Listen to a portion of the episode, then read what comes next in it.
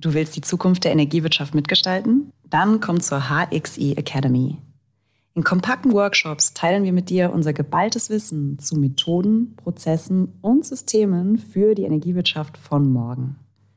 Informier dich auf hxi.digital/academy.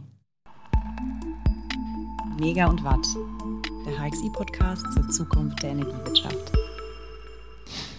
Jeder Mensch in Deutschland und Ausnahmen bestätigen da die Regel, ist heute meistens gut bzw. ausreichend gut ausgebildet. Jedoch brauchen wir, um den digital-technologischen Wandel zu bestehen, in den Firmen und Organisationen denkende Menschen, die komplexe Aufgaben selbst planen, steuern, kontrollieren und lösen können. Auch die Welt der Stadtwerke sieht sich mit derartigen Anforderungen konfrontiert. Hier gibt es bereits Unternehmen, die einen neuartigen Ansatz ihrer Aufbau- und Ablauforganisation wählen so zum Beispiel auch die Stadtwerke aus Menden im Landkreis Sauerland. Seit 2015 haben diese sich auf die Fahne geschrieben, ihre Organisation von einer leistungsorientierten hin zu einer beziehungsorientierten umzuwandeln. Dabei wird ihre Organisationskultur von Leitsätzen geprägt wie den anderen stark machen, auf Augenhöhe agieren oder können, wollen und dürfen zusammenzuführen. Zum Leben erweckt wird das Ganze durch 22 dezentral aufgestellte Teams und eine Führungsebene mit umfänglichen Handlungs- und Gestaltungsmöglichkeiten. Ein Konstrukt, was zukunftsweisend und robust für unvorhersehbare Krisensituationen sein soll. Welche Implikationen eine solche Organisationsform für die Führungskräfte und Mitarbeitenden hat, ist vielen anderen Akteuren oftmals fremd, beziehungsweise die Scheu vor einem solchen internen Veränderungsschritt meist groß. Welch ein Glück, dass wir heute bei Mega und Watt einen Gast haben, der hier ein bisschen aus dem Nähkästchen plaudern und eventuell mit dem ein oder anderen Mythos von neuen Arbeitsformen aufräumen kann. Ich freue mich riesig, dass er heute bei uns ist. Herzlich willkommen, Bernd Reichelt von der Geschäftsleitung der Stadtwerke Menden. Hallo Bernd. Hallo Matthias. Bernd, vielleicht magst du kurz was zu deiner Person und den Stadtwerken Menden sagen. Ja, erstmal vorab ganz lieben Dank für die Einladung zu diesem Podcast. Das finde ich total klasse und äh, freue mich jetzt auf die nächsten Momente, wo wir uns zu dem tollen Thema, was du gerade einleitend schon genannt hast, äh, uns auszutauschen und ich äh, dazu das ein oder andere mitbringen darf aus dem Sauerland, genau Menden, liegt ähm, ich, ungefähr 20 Minuten von Dortmund äh, entfernt, an den, vor den Toren des Sauerlandes. Und äh, Menden selber hat so knapp 60.000 Einwohner, äh, also für NRW-Verhältnisse nicht so richtig groß. Ich selbst komme aus Niedersachsen und für niedersächsische Verhältnisse ist es schon eine eine größere mitteldeutsche Stadt. Ganz klassisch, die Stadtwerke Menden äh, sind über 160 Jahre alt und sind so wie viele Stadtwerke in dieser Bundesrepublik äh, im Wesentlichen geprägt mit ihrem kommunalen Auftrag, der da lautet Daseinsvorsorge bei Strom, Gas, Wasser, Wärme, Straßenbeleuchtung. Was bei uns im Portfolio nicht ist, sind die Thema Bäder und äh, ÖPNV, ähm, aber alles andere. Und natürlich in den letzten Jahren verstärkt auch die ganz neuen Themen, alles, alles rund um das Thema Energiedienstleistungen. Seit 2018 auch verstärkt die beiden großen Themen äh, digitale Transformation und Mobilität der Zukunft. Wobei es da nicht nur um das klassische ÖPNV-Thema geht. Ich sagte, das ist ja eigentlich nicht unser äh, Sektor, den wir bedienen, aber wir sehen bei uns im Haus das Thema Mobilität in vielschichtiger Weise als ein kommendes Thema auch für klassische Stadtwerke. Mhm. Und ähm, ich habe es ja auch äh, schon in der, in, im Intro so ein bisschen durchgehen lassen. Ihr geht ja äh, auch ähm, für ein Stadtwerk jetzt untypisch äh, Wege, was Führung und Organisationsaufbau vielleicht, wenn ich es mal so äh, nennen will, angeht. Wie würdest du denn die Art der Führung bezeichnen bei euch im Haus?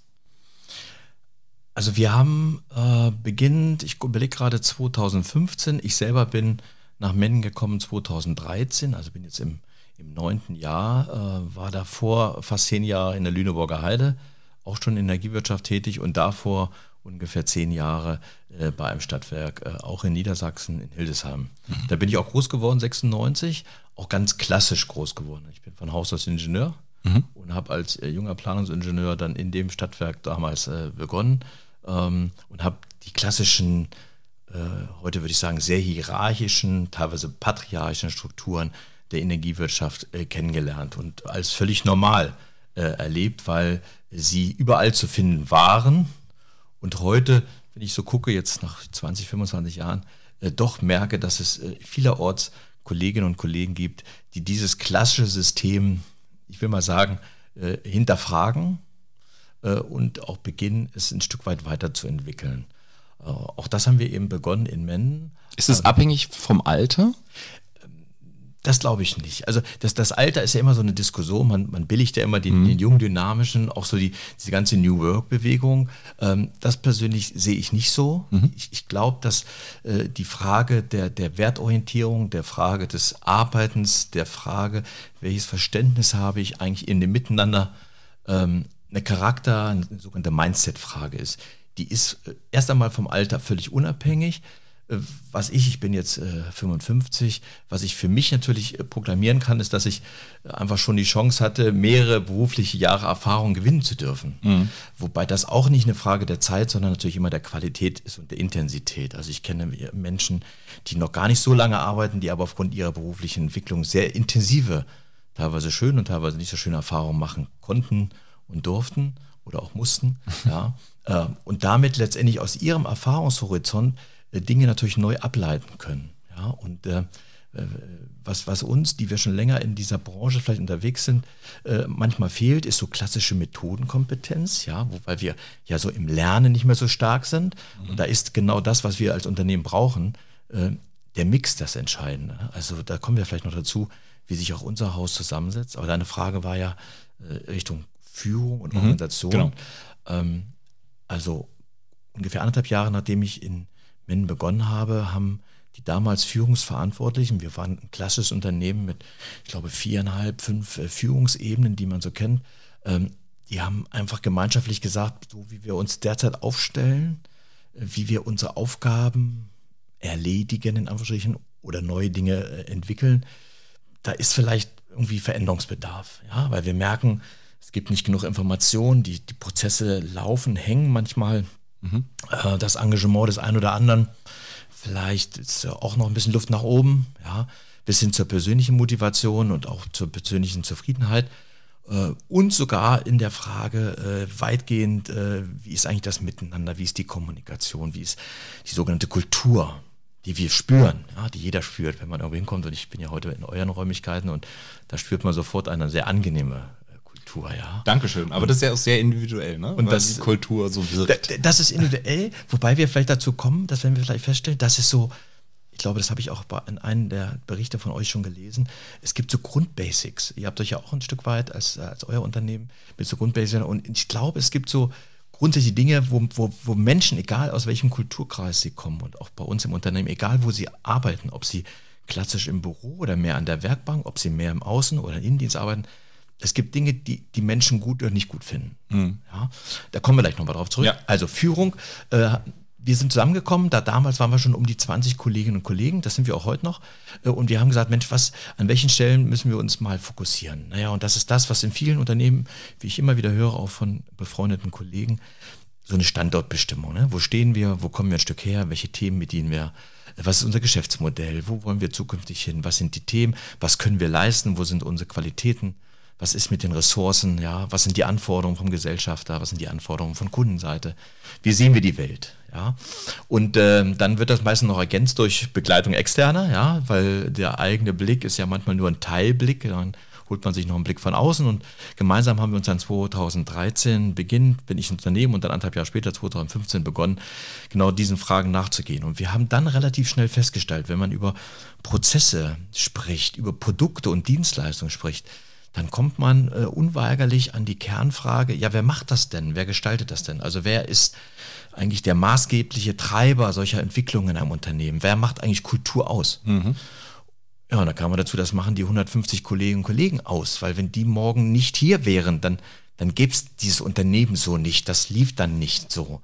Äh, also Faktor Mensch, wie immer. Ähm, und dann haben wir gesagt, naja, das wollen wir nicht nur sagen, dass wir den in den Mittelpunkt stellen, sondern genau den fokussieren wir. Mhm. Und nicht nur den Mensch als Individuum, sondern noch viel wichtiger, ah, oder vielleicht genauso wichtig, will ich sagen, ist die Beziehung zwischen den Menschen. Äh, und was macht diese Beziehung aus? Wo stehen wir da? Wie kommunizieren wir da? Wie gehen wir miteinander um? Wie viel Wertschätzung ist da oder auch nicht Wertschätzung? Wie viel Egomanen haben wir im Haus oder auch nicht? Wie viel, ich sag mal, Unterschiedlichkeiten in Privilegien? Ja, wo wird Macht, Machtstrukturen äh, dargestellt? Wo werden äh, vielleicht auch Dinge, die die wirklich hemmen, die andere Menschen vielleicht auch in ihrer Entwicklung hemmen? Äh, wo werden die erkannt? Wo werden die gepflegt teilweise auch? Ja, wo werden bestimmte Machtstrukturen gepflegt? Ähm, und wo sind Eigeninteressen oft stärker als vielleicht ein starkes Wir. Ja.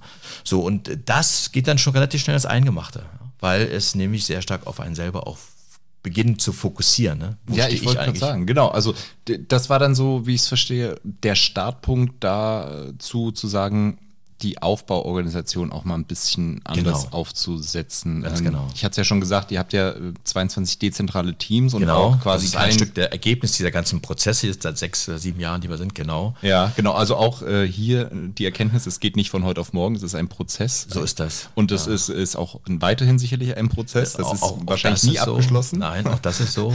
ähm, genau. Wie ist da die Erfahrung gewesen mit, also ich könnte mir vorstellen, dass das ja auch viel ähm, wie soll man sagen, also äh, gewisse Vorurteile, die man da vor allen Dingen sicherlich auch bei den höheren Führungskräften oder äh, höheren Riegen ähm, entgegengeweht ähm, ähm, sieht. Ähm, genau. Wie würdest du das jetzt so retrospektiv äh, bezeichnen?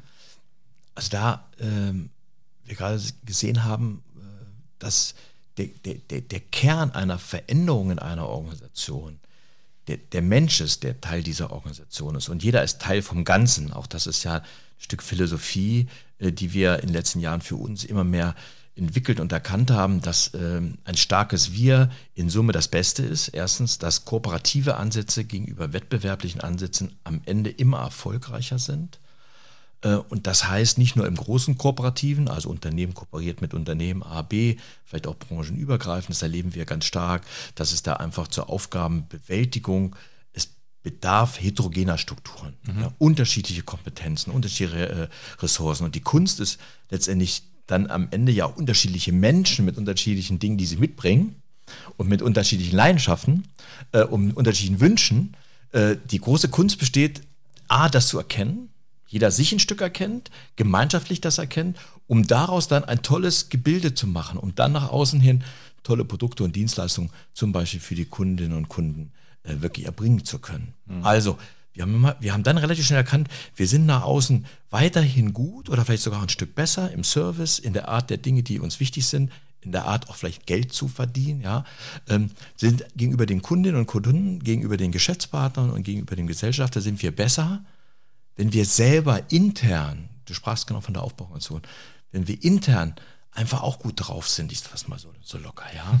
Und das heißt jetzt nicht jeden Tag schweben wir da irgendwie durch die Räume, sondern das heißt, dass es bestimmte Werte gibt, die wir nicht nur aufschreiben und an die Wand hängen und sagen, so das ist es, sondern die wir weiterentwickeln. Und deswegen, wie du sagst, braucht man Zeit. Also an Beziehungen, Beziehungen müssen wachsen, mhm. ja, und Beziehungen müssen gepflegt werden. Beziehungen brauchen Zeit, äh, Beziehungen brauchen Aufmerksamkeit. Sie brauchen eine besinnte Wertigkeit. Und das ist genau das, was wir im Zuge dieser, äh, sagt es ja schon, von einer leistungsorientierten zu einer beziehungsorientierten Organisation äh, auf diesem Weg, den wir uns befinden. Also wer das ja sehr ausgiebig und ausgeprägt dargestellt ist ja Lalou, mhm. der Belgier, der in seinem Buch, was mich immer wieder faszinierte, äh, äh, ähm, darstellte, welche Entwicklungsmöglichkeiten es ja in Organisationen gibt. Und wir kommen ja alle klassisch aus dem tayloristischen, sehr hierarchischen Strukturen der Industrialisierung. Aber wir haben ja in den letzten, würde mal sagen, 10, 15 Jahren äh, sind wir in der, an einem anderen Zeitalter, in dem Zeitalter der Digitalisierung, in einem anderen Verständnis. Und äh, das bedeutet für uns, die wir hier arbeiten und leben, eben auch ein, nochmal eine andere Fokussierung auf die Werte und die Beziehung. So, und die, die Beziehung, will ich mal sagen, klingt jetzt so ein bisschen technokratisch, ist dann ein Stück weit Mittel zum Zweck, mhm. um eine tolle Leistung zu bringen. Also wir sind ja immer noch zusammen, weil wir einen beruflichen Kontext haben und einen Auftrag haben. Ja. ja? Ähm, was wir aber daran arbeiten, und das ist auf meine ganz persönliche Überzeugung, ist, dass diese Trennung zwischen den Werten, die ich persönlich im Privaten habe, was, was du zum Beispiel auch, Matthias, als gut und wertvoll und richtig empfindest, dass du das an dem Tor und an der Tür deines Jobs nicht zur Seite legst und sagst, ja, hier muss ich aber anders funktionieren, ja. Hier spielen andere Regeln, ja. Hier muss ich ein bisschen aufpassen. Hier ist intransparent gefordert, ja. Hier muss ich gucken, dass der eine oder andere mich nicht austrickst, ja. Hier muss ich ein bisschen strategisch vorgehen. Also, wo ich auf einmal so eine Maske vielleicht aufsetzen muss, ja. Und es gibt Menschen, die leiden richtig darunter. Es gibt Menschen, die zerbrechen darunter. Es gibt auch Menschen, die können das perfide gut, ja. Ähm, und genau das aufzulösen. Erstmal das zu erkennen, dass es da manchmal Widersprüche gab oder gibt, das aufzulösen und zu sagen, ey, ich als Mensch, mit dem, was ich kann, was ich möchte, das möchte ich auch in meinem Job umsetzen. Und deswegen habe ich das auch äh, bei einer deiner eurer Veröffentlichungen gelesen, du hattest das eingangs schon nach, die, die drei Begrifflichkeiten zwischen können, wollen und dürfen. Ja. Und, das, und das dürfen, da hängen hierarchische Strukturen, auch gerade in der Energiebranche, da hängen solch starke Strukturen in den Dürfen. Nicht? Und da gibt es so viel, kommen wir nochmal drauf, so viel, so viel Ausreden, will ich fast sagen. Sagen, ja, wir können das nicht ändern, weil, ja, der will doch gar nicht, ja. Oder ich bin doch der als Geschäftsführer, der die Hauptverantwortung hat. Ich hafte doch für alles. Und damit wird dann bestimmte Dinge einfach automatisch abgeleitet, ja. Ein besonderer Status, besondere Möglichkeiten, äh, eine Hoheit in Entscheidungen, ja. Also, verbunden mit dieser Organisation ist ja die Kernfrage immer wieder, äh, wie wird Gestaltungsmacht gelebt und wer entscheidet über was. Hm. Das ist ja am Ende oder am Anfang oder der Kern dieser Organisationsänderung oder Veränderung, dass man nämlich die Frage stellt, äh, wer hat in der Vergangenheit entschieden Dinge und, und wer entscheidet heute. So, und du sagst es ja, wir haben sehr dezentrale Strukturen, die sich in diesen fünf, sechs Jahren durch verschiedene Workshops, durch gemeinsames Erarbeiten, es gibt keine Top-Down-Entscheidung in der Richtung, weil das, die Idee, das System lebt davon, dass die Menschen, die, und am Ende sind es alle, es ist also auch die Frage war ja, ist es nur eine Teilgruppe, die sich da in so einer Art neuer Welt entwickelt hat? Nein, der Ansatz war von Anfang an, das Gesamtunternehmen, alle Mitarbeiterinnen und Mitarbeiter begeben sich auf einen Weg von dem wir 2015 noch nicht so richtig wussten, wo geht der eigentlich hin. Was wir aber wussten ist, dass, äh, dass die, die bis dato da wirklich eine machtvolle Position hatten, und ich bin als Unter im Unternehmen als Geschäftsführer eingestellt worden, und heute gibt es die Rolle so nicht mehr. Sie gibt es, ich sag mal, auf dem Papier und handelsrechtlich und, und, und, und verantwortungstechnisch gibt es noch sowas wie einen Geschäftsführer. Aber ich selber bin zum Beispiel Teamleiter, wie alle anderen auch. Ich bin Teamleiter Personalmanagement, deswegen für mich eine wirklich bewusst gewählte äh, Team. Wir sind zu fünft und wir äh, kümmern uns äh, nicht nur um das klassische Personalwesen, also Abrechnung und, Verwaltung und was man so im Personalwesen so hat, sondern ganz massiv und ganz stark auch seit 2015 mit dieser Neuentwicklung das ganze Thema Personalentwicklung. Mhm. Ja, also äh, warum und wie kommen Menschen zu uns, wenn sie bei uns sind, was, was macht sie aus, was hält sie, wie kennen wir ihre Interessenleidenschaften, ihr Können, äh, verbessern, stärken. Und das haben wir festgestellt ganz doll, äh, wenn wir mehr in das Dürfen gucken. Und dann sind wir an Fragen der Aufbauorganisation. Ja, die Art und Weise, wie du jetzt darüber schon sprichst und ähm, ich kann ja deine Augen sehen, weil du sitzt mir gegenüber. Also das zeigt für mich schon, dass du da wirklich auch, dass es eine Herzensangelegenheit bei dir ist und du das, das tatsächlich stimmt. lebst. Ähm, was ich total, äh, also ich finde es schön, so einen Gast heute mal hier zu, zu haben von einem Stadtwerk, der quasi darüber mal sprechen kann auch, ich frage mich jetzt so hinsichtlich der Führung, was, was ja. bedeutet das jetzt eigentlich auch für mich, wenn ich eine Führungskraft bin äh, bei den Stadtwerken Menden? Mhm. Was muss ich denn da mitbringen? Das ist eine schöne Frage. Ähm, da wir ja nur noch eine Führungsebene haben, es gibt also jetzt nur noch die, die Ebene der Teamleiter. Wie du sagst, wir sind 22 Teams, darauf verteilen sich 150 Kolleginnen und Kollegen. Man kann also schon sehen, die Teams sind tendenziell kleiner 10 das hat sich ja, gibt es ja auch in Literatur einige Dinge dazu, das hat sich ganz gut bewahrheit, dass äh, Teams in dieser Größenordnung wirklich so ein Team, ich will schon fast sagen, familiären Charakter haben. Man, man, man hat eine starke Beziehung, man kann starke Beziehungen weiterentwickeln in so einer Gruppe. Mhm.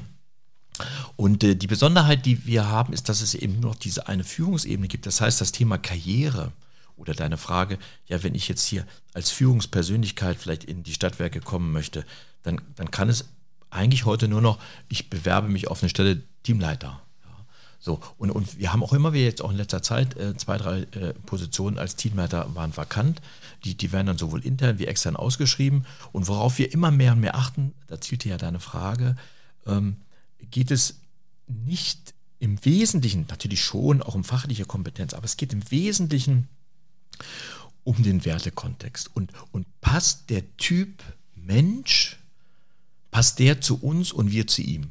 Mhm. Also es, äh, ich sage ja, äh, ich persönlich ziehe ganz, ganz viele Parallelen von einem Unternehmen äh, mit dem Privaten. Ich hatte ja im Vorgespräch schon mal gesagt, ich lebe in einer relativ großen Familie, wir haben sehr viele Kinder äh, und all die Erfahrungen, die man in so Großfamilien macht, mit verschiedenen Rollen, ja, äh, mit Situationen, äh, das ist dann sehr vergleichbar in einem Unternehmen. Da gibt es Menschen mit unterschiedlichen Interessenlagen, mit, die sind unterschiedlich drauf. Ja, da ist der eine mal ganz gut morgens aufgewacht, der andere mal weniger gut. Es gibt bestimmte Rollenverständnis. Also es gibt da viele Parallelen. So, das heißt also, wir, wir suchen heute eher Menschen, nicht nur als Teamleiterinnen und Teamleiter, sondern auch Menschen, die grundsätzlich bei uns arbeiten möchten, sehr stark danach, ob sie von ihrer Art, von ihrem Wertekodex, von ihrem, ich sag mal, Menschenbild, von ihrer Art, wie sie sind, äh, ob sie zu uns passen und gehen da ganz offen und fair mit um, weil das gleiche gilt ja für sie, weil sie müssen sehen, okay, Karriere heißt hier nicht, ich kann in Hierarchien wachsen, was mhm. die nicht mehr gibt, sondern ich kann hier in Themen wachsen, ja? ich kann in Projekte wachsen, ich kann ganz schnell, ganz schnell viel Verantwortung auch übernehmen, kann Dinge entscheiden, habe nicht das Gefühl, dass permanent jemand irgendwo noch einen Haken machen muss oder dass ich mich rechtfertigen muss oder dass ein, ein, ein, ein Volksdruck im Sinne von, ja, nur die Zahl am Ende interessiert, ja, sondern auch das Wie, ja, also wie erreiche ich das, ja, äh, wie nachhaltig, wie, wie wertschätzend mache ich das eigentlich? Oder äh, gehe ich, sag mal, auch über Leichen, Hauptsache dem Ziel entsprechend. Ähm, so, und das äh, kriegen wir durch äh, sehr unterschiedliche Arten, auch heute durch Gespräche kriegen wir das raus. Und wir haben da immer wieder festgestellt in den letzten zwei, drei Jahren, dass man entweder früh merkt, ey, super, das passt, oder sagt, ey, sagen wir ehrlich, das passt nicht, ja. Du, du, du bist, das ist gar nicht schlimm. Es geht gar nicht um richtig oder falsch, aber das, das ist nicht so der richtige Weg. Also wenn du bei uns äh, letztendlich Lust hast, da mit dabei zu sein, dann, dann hat das viel damit zu tun, ähm, dass man ein, ein, ein, ein, ein extrem äh, wertschätzendes, menschenmögendes Verhalten haben sollte, äh, äh, einfach Kommunikation lieben sollte, Transparenz mag, ähm, das starke Wir sieht und das eigene Ego in der Weise nur nutzt und sagt, ja, aber mein Ego mit dem anderen Ego zusammen ist eigentlich nur gemeinschaftlich stark. Und auch da Pusi Erfahrung hat vielleicht schon gewinnen können, ähm, das wäre äh, eine gute Voraussetzung, äh, mit, mit uns und bei uns zu arbeiten. Ja, also das, was du da gerade sagst, ist auch das, was wir ja immer wieder bei, bei unserer Arbeit erfahren, dass eine Führungskraft eigentlich viel mehr als Coach agiert und Ganz quasi genau. als derjenige, der die Mitarbeiterinnen und Mitarbeiter dazu befähigt, ihre Arbeit bestmöglich zu machen, die richtigen Fragen zu stellen, Hindernisse aus dem Weg zu räumen, die vielleicht, ähm, und seien es nur so zwischenmenschlicher Natur, so die einen das. einfach behindern bei der Arbeit und vielleicht auch einem selbst ein ungutes Gefühl geben, jeden Tag in die Arbeit zu kommen und da einfach eine Führungskraft haben, die dafür sensibilisiert ist. Und das ist schon eine andere Art, ähm, von Eigenschaften, die da ähm, von der Führungskraft erwartet werden, in so einem Konstrukt. Das ist genau richtig. Äh, also das Rollenverständnis der, der Führungspersönlichkeiten hat sich über die Jahre, da hat der eine ein bisschen mehr Zeit gebraucht, der andere ein bisschen weniger. Das ist jetzt nicht so, dass jeder sagt, super, darauf habe ich schon gewartet. Ja, äh, wenn auf deiner Visitenkarte, ich mache es jetzt mal ganz konkret, wenn auf deiner Visitenkarte jetzt nur noch im klassischen Verständnis Teamleiter steht und vorher ja. stand da vielleicht Bereichsleiter oder Prokurist, na klar sind die ersten Reaktionen und sagen, ja, aber wenn ich so auftrete, dann sieht das ja aus, als ob ich degradiert bin, ja, in dem Verständnis. Also das heißt, auch dieses Bild, diese Rolle innerhalb des Unternehmens äh, mussten die ein oder anderen Kolleginnen und Kollegen für sich äh, erstmal äh, entwickeln und äh, auch ein Stück weit damit für sich selbst da sich zu finden, aber auch nach außen in, in, der, in dem Verständnis.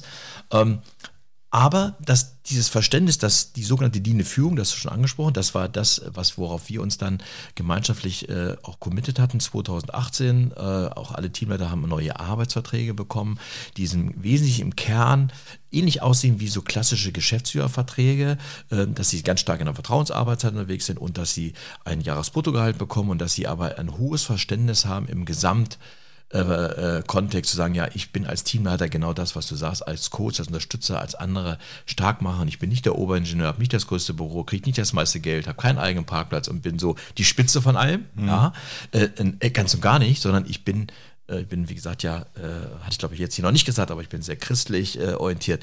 Äh, es hat einen sehr dienenden Charakter. Das ja. eine. Und wir verstehen diese Zusatzaufgabe des Teamleiters, sind alles auch äh, sehr äh, im, im, operativen Geschäft unterwegs. Alle. Also ich auch, mache operative Personalarbeit.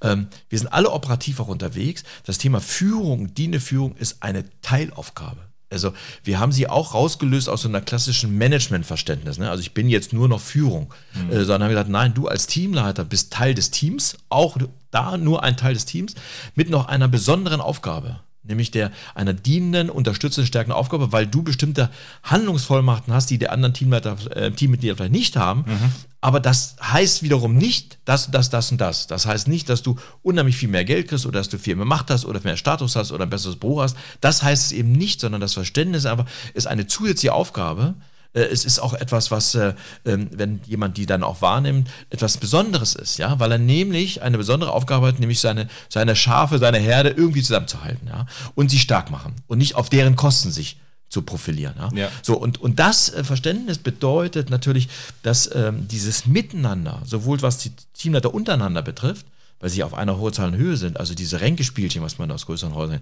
das ist über die Jahre, ist das immer weniger geworden, ja, weil das es, hat, es gibt da kein Ziel, ja. Ich, ich muss nicht irgendwo sägen, ja. Äh, ich muss nicht intransparent sein, weil ich merke, was habe ich davon? Ich, ich, ich bin da gemeinschaftlich stärker. Und in den Teams auch, ja. Also die Teammitglieder, mein Teammitglieder zum Beispiel, wir, wir sind sehr stark auf Augenhöhe, ja. Und ähm, das heißt, dann hat, hängt ja ganz viel dran, ne? Das offene Wort, äh, das offene Feedback, die, die Kritik, äh, das gemeinsame Entscheiden. Also wir haben auch besondere Wege der Entscheidungsfindung. Wir, alle Entscheidungen im Unternehmen äh, laufen im sogenannten Consent-Verfahren. Mhm. Ähm, es gibt keine Top-Down-Erfahrung, es gibt keine Mehrheitsentscheidung mehr und es gibt keine Machtentscheidung mehr. So, und die erlaufen im Consent-Verfahren. Das heißt, ähm, auch in dem Sinne, dass die Entscheidung immer die treffen, die davon berührt sind. Was wieder bedeutet, dass es keine, ähm, äh, dass es nicht so eine Entscheidungsfixierung auf, auf einige wenige gibt, sondern letztendlich entscheiden alle 150 in unterschiedlichen Kombinationen über unterschiedliche Dinge. Und in meiner Rolle zum Beispiel, im Wesentlichen entscheide ich Dinge in meiner Rolle als Teamleiter Personalmanagement und mit meinem Team oder wenn es übergreifende Themen sind, mit anderen Teamleitern. Das war's. Ich entscheide nichts in Richtung Netzbereich, ich entscheide nichts Vertriebliches. Es gibt keine Zentralisierung von Entscheidungen mehr. Ja. Ähm, und das hat äh, einen, einen wesentlichen, aus unserer Erfahrung, wesentlichen qualitativen Vorteil. Dass, dass die, die an den Themen arbeiten, die sie am Ende ja auch eigentlich verantworten, weil sie sie tun, also tun und verantworten, und entscheiden in einer Hand in einem Team liegen. Äh, da haben wir in den letzten Jahren extrem tolle Erfahrungen gemacht, weil Dinge natürlich dann viel schneller, viel akzeptierbarer und viel qualitativ auch besser sind, ja, in dieser so schnellen und komplexen Welt, ja. Da kann ja keiner mehr, also ich zumindest für mich kann das nur sagen, ich würde mir, äh, mich anmaßen mit den vielen Themen, die wir heute im Haus haben, irgendwie überhaupt nur an irgendeiner Stelle da äh, eine qualitative Entscheidung äh, finden zu können, sondern ähm, ich, ich weiß, dass die Kollegen, die da sind und das in so einem Konsens, also sie diskutieren so lange, bis keiner mehr dagegen ist, so ist ja das Prinzip. Ne? Äh, also alle Gesichtspunkte werden, äh, kommen auf den Tisch äh, und dann wird äh, abgewogen und der, der es dann letztendlich auch tut, der trifft dann, der setzt dann die um, diese gemeinschaftliche Entscheidung und ähm, damit sind wir bis dato extrem gut gefahren. Ich habe gerade meine Kollegin Madeleine im Ohr, die immer wieder äh, predigt, ähm, Verantwortung da, wo sie hingehört. Genau. Und da das kam, recht, mir, ja. genau, das kam mir gerade eben in den Sinn, wo du das äh, so beschrieben hast. Ähm, ja, toll. Äh, ich höre dir total gern zu. Was mich jetzt noch tatsächlich ja, auch gerne. interessieren würde, du hast ja eben gerade von ähm, davon gesprochen oder eingangs auch, dass du diese alten Strukturen von Führung auch kennenlernen mhm durftest, musstest. Ich bin ja groß geworden. Genau, bist du ja. groß geworden drin. Jetzt lebst du eine ganz andere Rolle. Ja.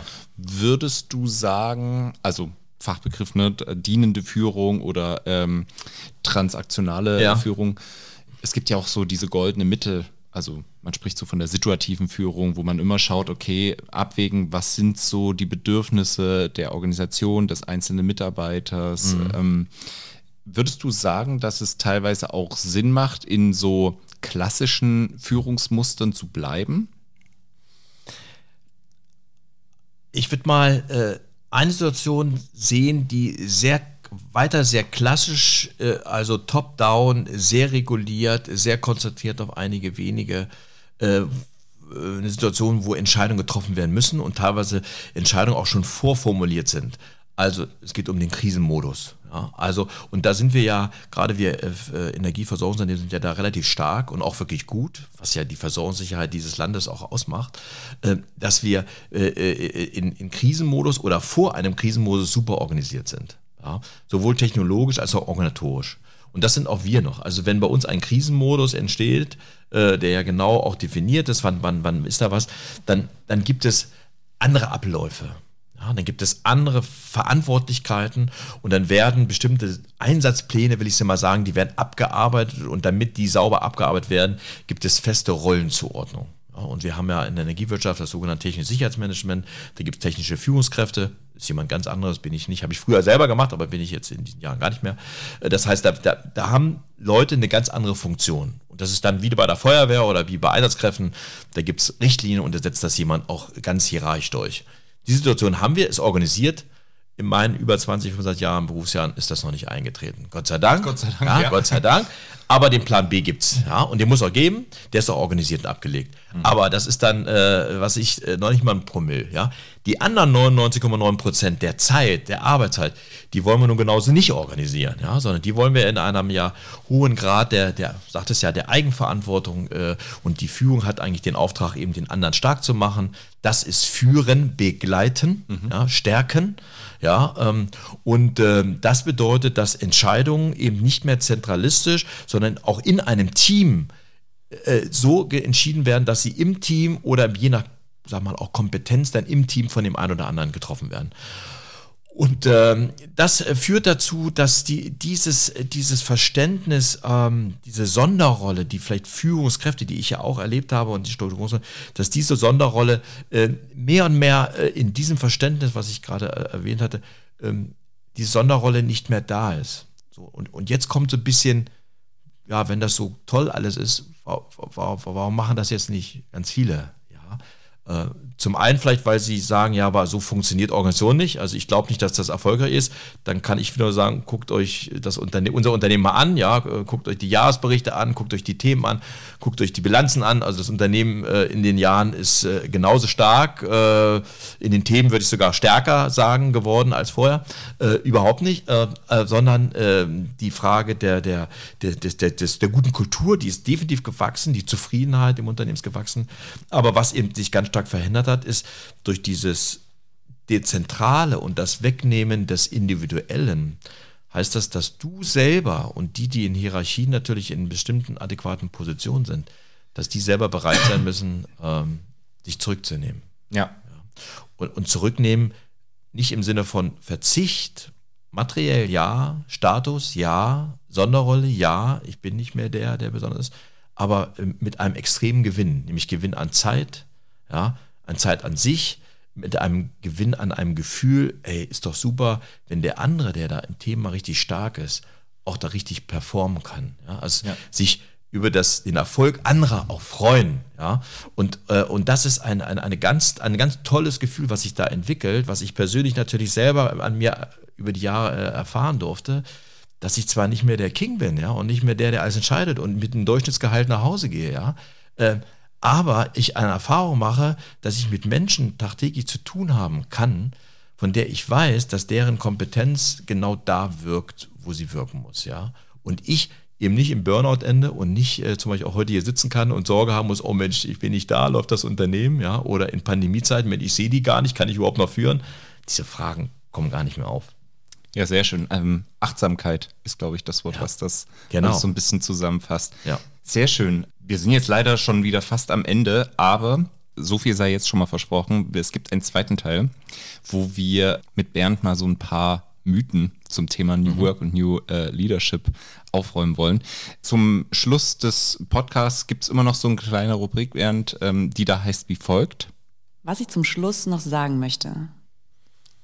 Ja, ich glaube, zu dem, was wir, wir haben eine relativ hohe Flughöhe gehabt, was da vielleicht noch zu passt, damit es die Flughöhe ein bisschen tiefer wird, was ich noch sagen wollte, ist, ähm, das Schöne bei diesem Modell ist, jeder kann bei sich beginnen.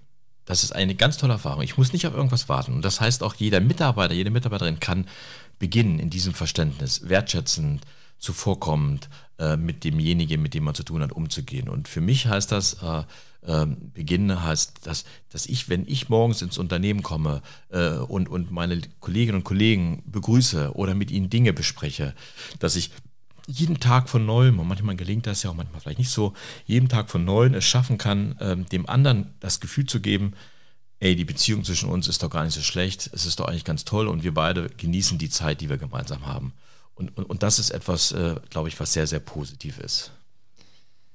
Ich kann nur hoffen, dass möglichst viele Leute diesen Podcast hören, weil das, was das äh, wir jetzt in der letzten halben Stunde besprochen haben, ähm, glaube ich, ganz vielen Leuten im tagtäglichen Arbeitsleben so geht und die ähm, ähnliche Gedanken haben, aber sich vielleicht das ein oder andere Mal dann scheuen, diesen Schritt mhm. auch zu gehen. Von daher vielen Dank, dass du, ähm, wenn auch auf einer hohen Flughöhe, aber überhaupt mal über das Thema gesprochen hast, wie ihr das bei den Stadtwerken Menden handhabt. Und ich wünsche euch alles, alles Gute. Ähm, unterstützt euch äh, vom fernen München immer wieder bei eurem weiteren Weg und sag äh, vielen Dank, dass du heute da warst. Und wie gesagt, ähm, nächste Woche gibt es dann Teil 2. Danke, Bernd. Lieben Dank, Matthias, für dein Interesse.